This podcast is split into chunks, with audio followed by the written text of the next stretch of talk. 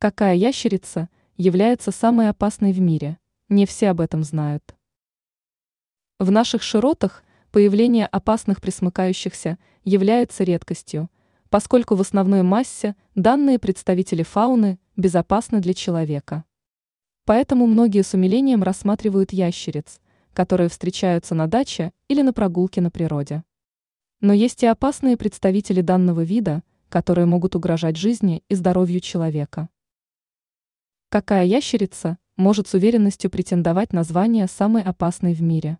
Жители Мексики и части США встречаются с особо опасным видом ящериц. Речь идет об аризонском едозубе. Уже само название является красноречивым. Мало кто знает о том, что этот представитель фауны смертельно опасен. После встречи с ним при отсутствии медицинской помощи человек может погибнуть. Эта ящерица достаточно крупна, ее показатели достигают 60 сантиметров. Если представительница фауны посчитает, что вы ей угрожаете, то нападет без сомнений. Если же ее не тревожить, то ящерица нападать не станет. Однако стоит понимать, что поведение присмыкающихся для человека может быть непредсказуемым.